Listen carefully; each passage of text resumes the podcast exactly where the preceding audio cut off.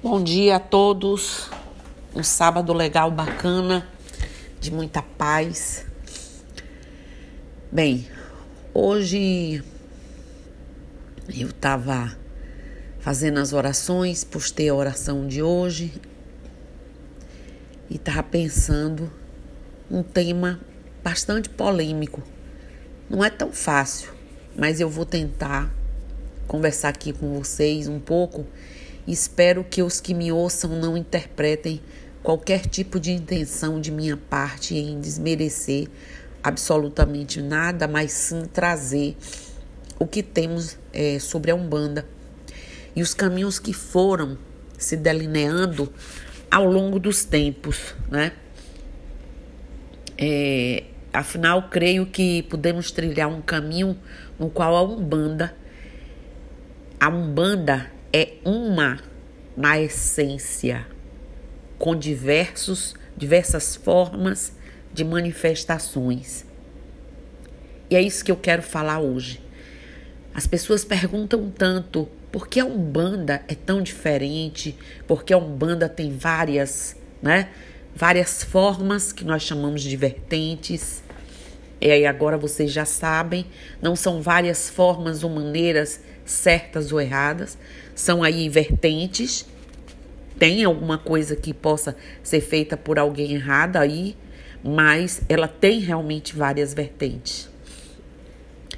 O um de um banda é um da unidade e a banda da diversidade.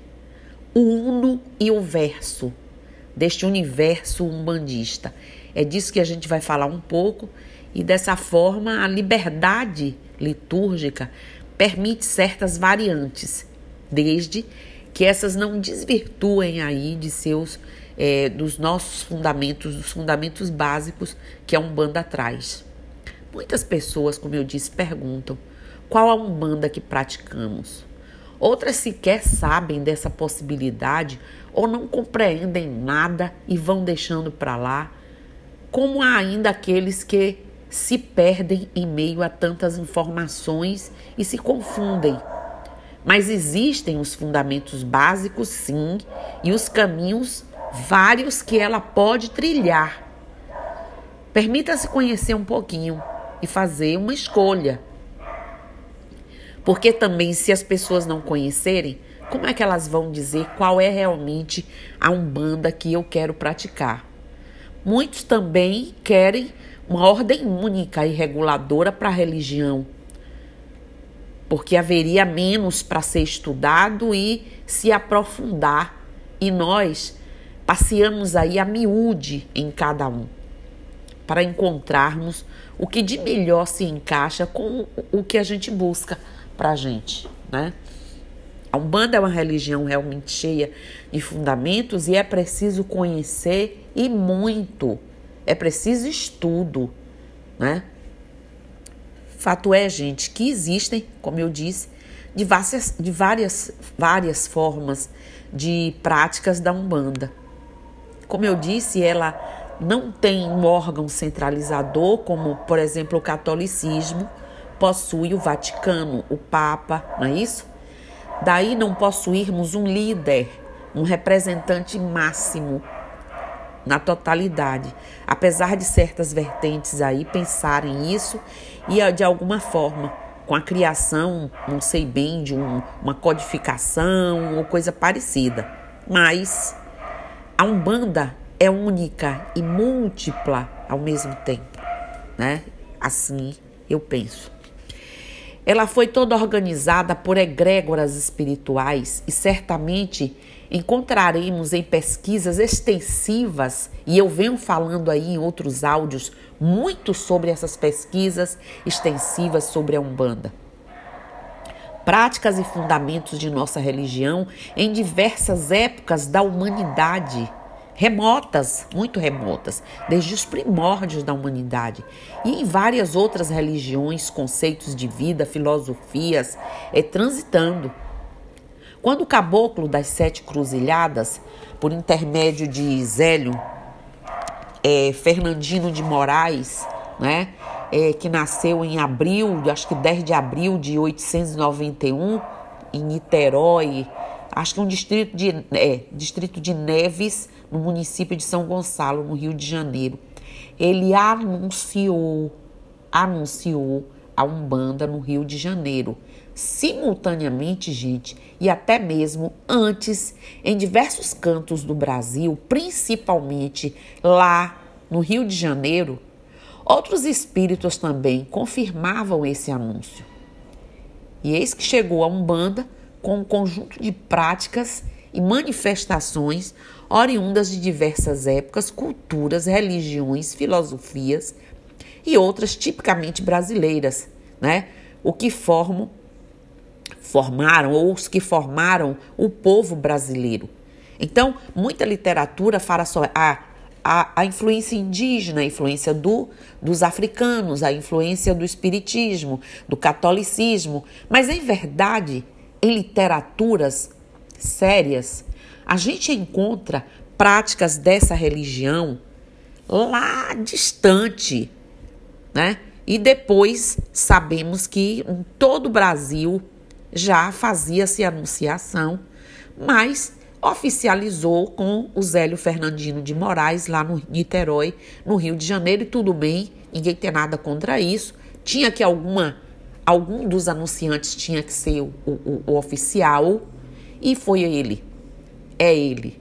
Logo, também encontraremos práticas de cunho indígena, africano, afro-brasileiro, assim como, ao ser anunciada, trouxe práticas católicas espíritas, como eu falei, né? Mas a verdade é essa, é que a Umbanda é uma religião que traz muito, é uma organização religiosa evolutiva a Umbanda. Ela é uma organização religiosa evolutiva. Mantém uma figura principal. Quem trouxe, como eu disse, o anúncio, não é? O rapaz de 17 anos, no caboclo, que foram fundamentais para a formação oficial, como eu já disse, da Umbanda, ao longo né, dos anos. Justamente por ser uma religião espiritual, precisa ter a atualização dos contextos evolutivos. Porque ela foi lá anunciada naquele período, mas ao longo dos anos, anúncios vieram chegando, contribuições vieram se agregando.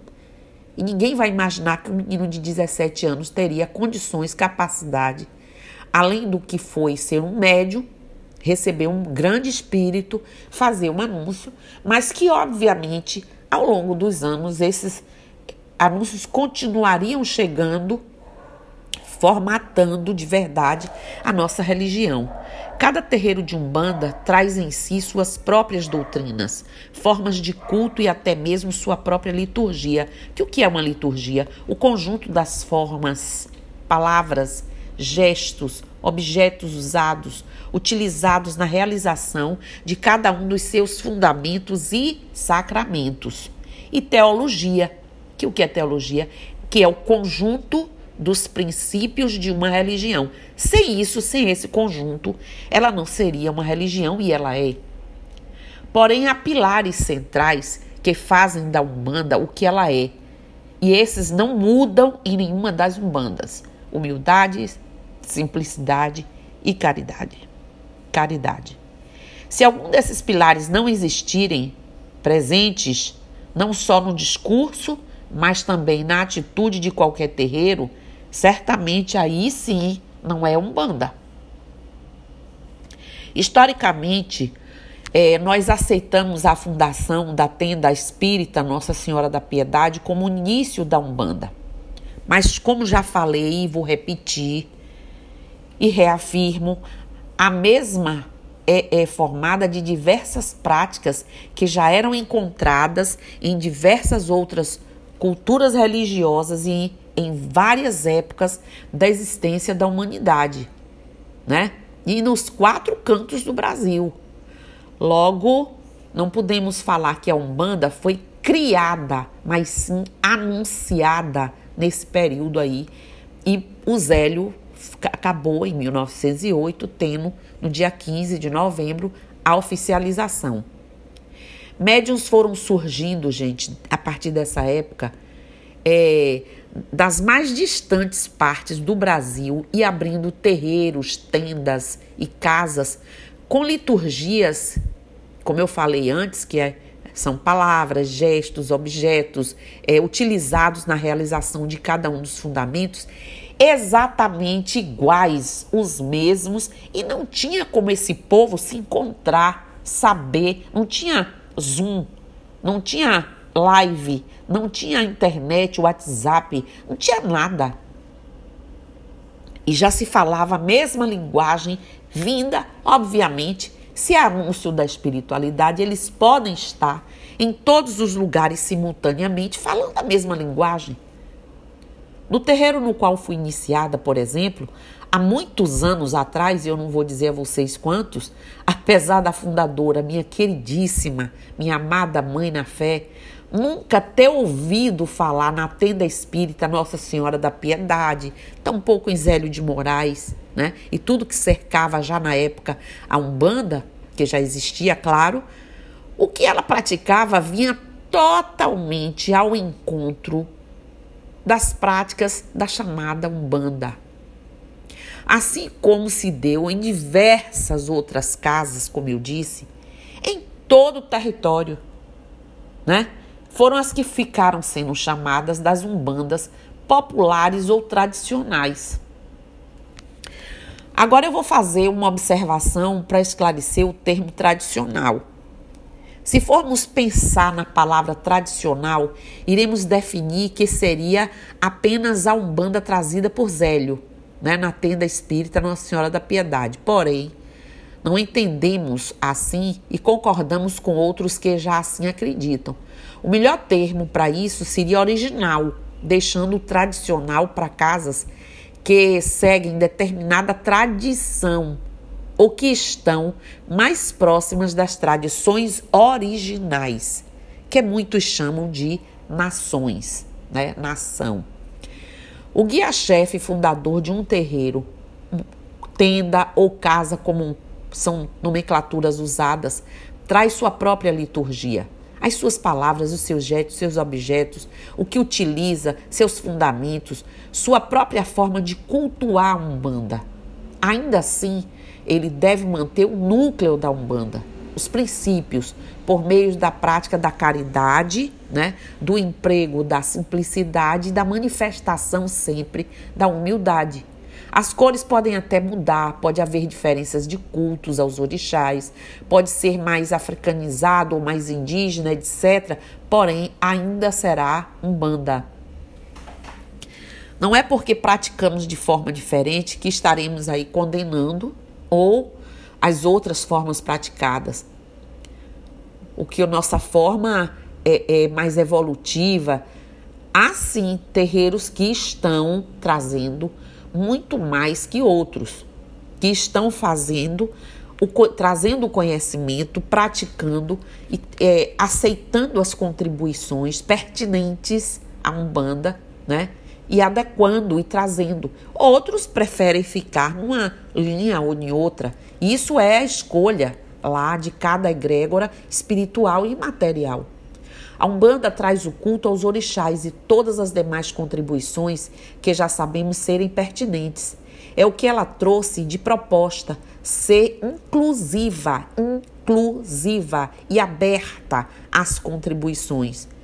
Como a gente já viu, a palavra Umbanda foi encontrada em várias situações históricas e religiosas, bem como na terra das primeiras apresentações do trono sagrado de Olorum inclusive com evidências muito fortes de que é um termo derivado da língua quimbundo, encontrada nas antigas regiões que hoje compreendem o Congo e Angola, assim como, não, é, como em vários outros lugares, e falamos isso quando falamos da palavra Umbanda. A gente tem que admitir e compreender que ainda existem diferenças de cultos e divergências nas origens, a essas diferenças deram o nome de vertentes, né? São as vertentes que existem. Vertente esta que é para a Umbanda, assim como algumas de, é, de, denominações estão para as muitas igrejas evangélicas, que têm uma série de vertentes. Podemos encontrar diversas vertentes e se formos levar o pé da letra, existe uma nova vertente sendo aí difundida a cada novo terreiro, se duvidar, que é aberto, ou trazendo-se as tradições de um outro, né? De um filho feito de uma casa e que leva lá a sua tradição. Então, vamos falar um pouco dessas vertentes, né? Fala-se muito da vertente branca. O termo pode ter surgido da definição é, de linha branca de Umbanda usada por Leal de Souza, o primeiro autor umbandista. Lembrem disso, o primeiro autor umbandista e médium preparado por Zélio, Zélio Fernandino de Moraes, o que anunciou a Umbanda. A ideia de que a Umbanda era uma linha do espiritismo ou uma forma de praticar espiritismo. E aí se a gente for adentrar, eu vou levar três dias aqui falando, né? Mas aí vai vale dizer que eu aqui não esgoto nada e que vocês vão pesquisar mais. Tem a Umbanda pura, conceito usado no primeiro congresso da Umbanda em 1941, adotado é, pelo grupo que assumiu esta responsabilidade lutou pela legitimação da religião na década de 1940. Tem a Umbanda popular, é a Umbanda praticada da religião de Umbanda, é a praticada da religião de Umbanda sem muito conhecimento de causa, sem estudo ou interesse em entender seus fundamentos. Assim é a forma de religiosidade na qual vale apenas é, é, o que foi dito e ensinado de forma direta pelos espíritos. Eles acreditam nisso. Né? Portanto, o único conhecimento válido é o que veio é de forma direta em seu próprio ambiente ritualístico dentro do seu terreiro. E aí a gente vale ressaltar que eu concordo, obviamente, que qualquer espírito na luz, qualquer espírito iluminado pode chegar em qualquer terreiro e dar uma comunicação que já esteja sendo dada em outros e é bom a gente estar sempre interligando essas informações em forma de estudo, porque isso abre a nossa mente, mas eles ó, acreditam dessa forma. Tem a Umbanda tradicional que serve tanto para identificar um banda branca, um banda pura ou um banda popular. Assim são as formas mais antigas e conhecidas de praticar Umbanda, muito embora esse perfil esteja mudando um pouco. Né? Tem a Umbanda esotérica e iniciática, ou iniciática. É uma forma de praticar Umbanda fundamentada no esoterismo europeu. É, foi idealizada com inspiração na obra de Blavatsky, é, Ana Bassett, Santives, Leteri, é, Domingos Margarinos, enfim, alguns outros autores. Né? O primeiro autor que trouxe esse tema para é, é, a literatura umbandista foi Oliveira Magno, em 1951, com o título A Umbanda Esotérica e Iniciática. É interessante vocês pesquisarem. Umbanda traçada, mista e homolocô. São bandas é, com maior influência nos cultos de nação do candomblé. Alguns chamam é, essa variação de um bandomblé. O autor médium, sacerdote presidente de federação que mais defendeu essa forma de praticar umbanda foi o conhecido Tata Tancredo, né? autor de doutrina e ritual de umbanda, lá também em 1951, em parceria com Biron, Biron Torres de Freitas. Interessante vocês conhecerem também. Tem a Umbanda de Caboclo, que é uma variação de Umbanda onde prevalece a presença de caboclos de pena, não é? Acreditando, eu digo de pena porque tem caboclos de couro, que são os boiadeiros. Então, acreditando que a Umbanda é, antes de mais nada, a prática dos índios brasileiros. Eles acreditam isso assim e só fazem com caboclos. É, de Celso escreveu né, esse autor escreveu o título Umbanda de Caboclo para explicar essa forma de Umbanda. Também vocês podem pesquisar. Umbanda de Jurema é, forma combinada com o catimbó nordestino, muito praticado lá é, no Recife, enfim, no Nordeste. Seu principal fundamento é o uso da jurema sagrada como bebida e também misturada no fumo. Deste culto, a Umbanda herdou a manifestação do mestre Zé Pilintra, onde trabalha com Exus ba é, baianos, pretos velhos e malandros e malandras, né? Tem ainda também a Umbanda chamada Umbanda Cristã. A compreensão dos adeptos é de que, com o nome, é, como o nome do primeiro templo da religião tenda espírita Nossa Senhora da Piedade, porque assim como Maria escolheu Jesus, da mesma forma, Umbanda escolheria os filhos de seus caboclos das sete encruzilhadas, já que já dava aí uma diretriz, segundo eles, cristã para a nova religião. Essa é a compreensão deles. J. Alves de Oliveira escreveu um, é, um livro chamado Umbanda Cristã e Brasileira a orientação doutrinária do evangelizador espírito, do espírito aí do caboclo que ele traz como sendo lições de Jesus e tal, né? Umbanda cristã brasileira. Segundo ele, é... outro elemento que endossa a qualidade cristã da Umbanda é o arquétipo dos pretos velhos e pretos e pretas velhas, segundo ele pois são ex-escravos que foram batizados no catolicismo. Mas todo mundo conhece a história também do Brasil e sabe por que eles criaram é, o sincretismo e vincularam orixás e tudo mais para não serem mortos, né? Tem a Umbanda chamada Umbanda Sagrada ou Umbanda Natural, que é, é, é o Rubens Sarraceni quando começou a psicografar, dar palestras, sempre fazia questão de se referir à Umbanda como sagrada.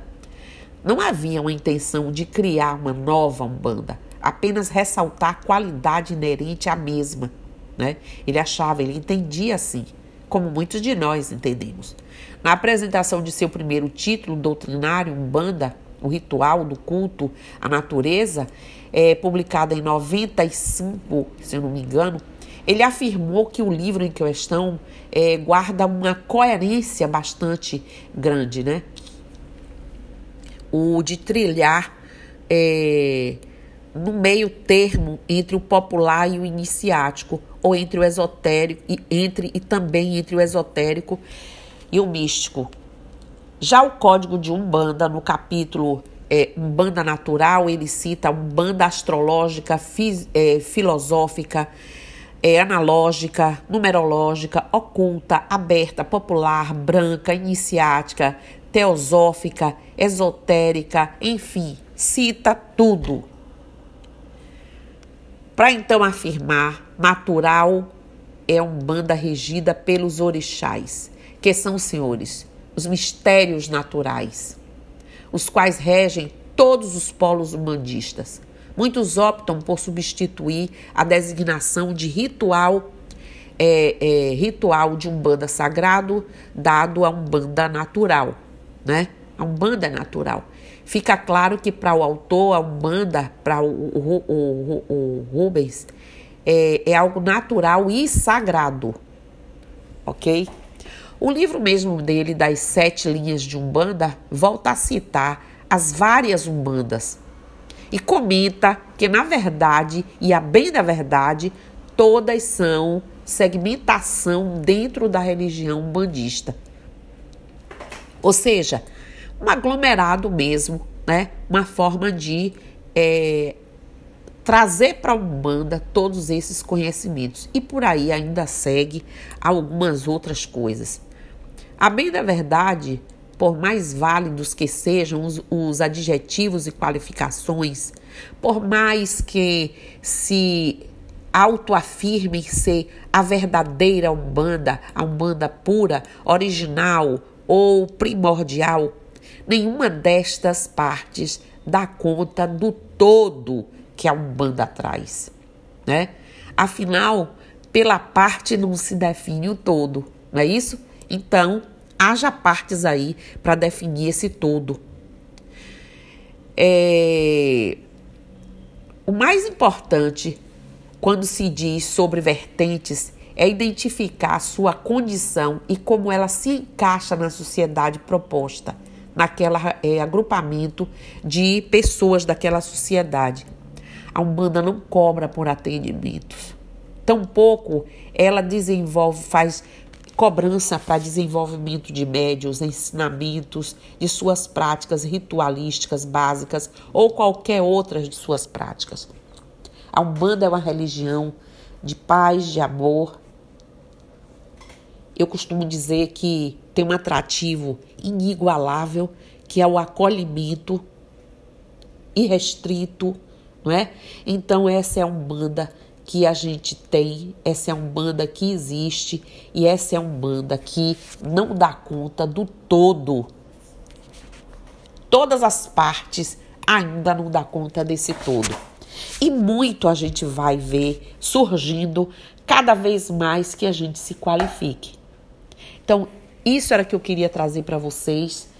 Gostaria muito que vocês realmente reouvissem isso com muito carinho para vocês passarem a compreender melhor essa Umbanda maravilhosa e agregadora e quiçá antes de morrer eu veja muitas casas, tendas, terreiros de Umbanda agregando dentro dos seus princípios tudo aquilo que a espiritualidade, sem discriminação, vier trazendo em contribuição.